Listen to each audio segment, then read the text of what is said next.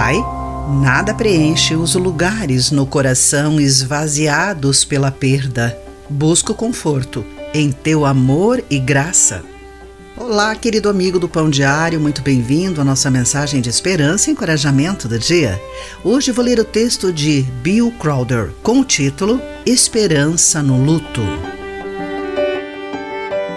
O taxista contou-nos a sua história enquanto nos conduzia ao aeroporto de Londres.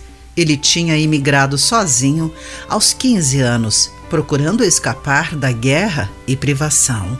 Hoje, 11 anos depois, ele tem sua própria família e lhes provê o que não poderia lhes dar em sua terra natal. Mas ainda lamenta por estar separado dos seus pais e irmãos ele nos disse que essa jornada difícil só estará completa quando a família toda estiver novamente reunida. Estar separado dos nossos queridos nesta vida é difícil. Perder um deles por morte é mais difícil ainda.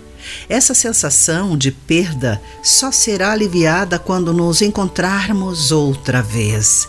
Quando os cristãos de Tessalônica se questionaram sobre essas perdas, Paulo escreveu: Irmãos, não queremos que ignorem o que acontecerá aos que já morreram, para que não se entristeçam como aqueles que não têm esperança.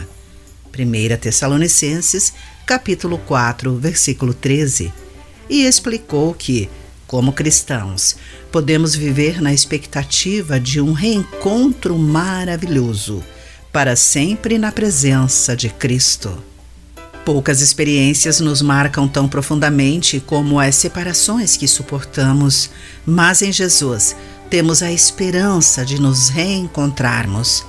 Em meio às dores e perdas, podemos encontrar o conforto de que necessitamos e animar uns aos outros nessa promessa duradoura. Querido amigo, de que maneira uma perda marcou a sua vida? De que maneira Jesus o ajuda e traz a esperança de que você precisa? Pense nisso. Aqui foi Clarice Fogaça com a mensagem do dia.